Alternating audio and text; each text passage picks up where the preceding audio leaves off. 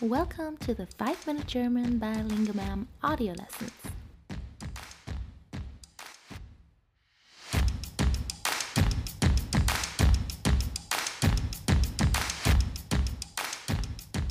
Welcome back to the audio lesson for the third regular episode of 5 Minute German, where we concentrate on pronunciation and vocabulary. In this lesson, just like in the video lesson, we will focus on adjectives. So let's first have a look at the vocabulary. Please repeat after me.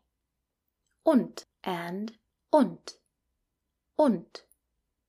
Du, you, du, du. Nicht, not, nicht, nicht Nicht so gut. Not too well. Nicht so gut. Nicht so gut. Wieso? Why?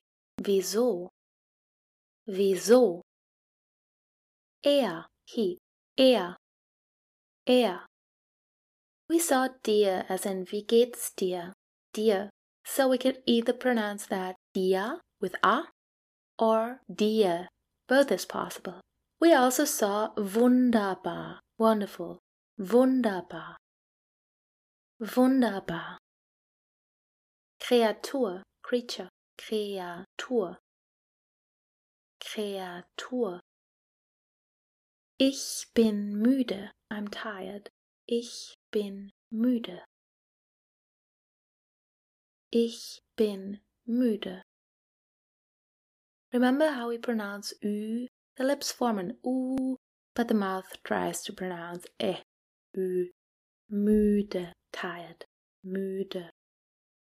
Du bist, you are, for just one person. This is informal and we will see the formal way of addressing a person later on. For now, we learn du bist, you are, du bist.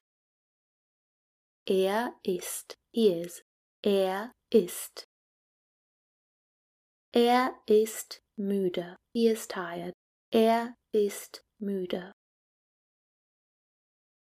Sie ist. She is. Sie ist. Sie ist nicht müde. She isn't tired. Sie ist nicht müde. Wach, awake, wach. Ich bin wach. groß, big, tall, groß. Du bist groß. Klein, little, small, klein. Er ist klein. He is little or small. Er ist klein.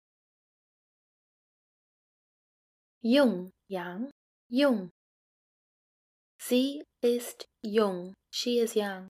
Sie ist jung. Alt, old, alt. Du bist nicht alt. You aren't old. Du bist nicht alt. Krank, ill, sick, krank. Er ist nicht krank. He isn't ill. Er ist nicht krank. Gesund, healthy, gesund. Sie ist gesund. She's healthy. Sie ist gesund. Let's review our vocabulary. Du bist. Er ist. Sie ist. Wunderbar. Kreatur. Und? Wieso? Nicht. Müde. Wach. Groß klein, jung, alt, krank, gesund. Feel free to repeat this lesson as many times as you'd like. There's some hidden grammar in here, and repeating the sentences will help your brain internalize the rules without actually having to study.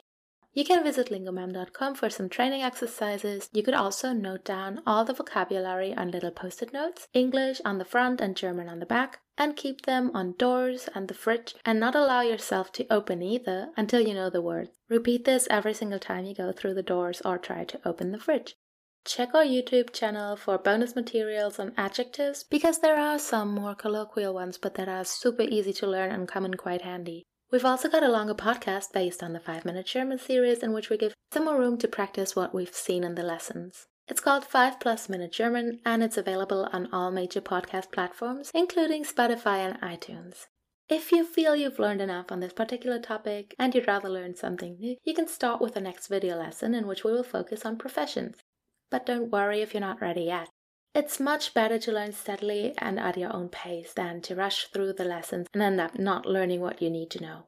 Don't forget to follow us on social media for short clips and learning material. Danke und tschüss.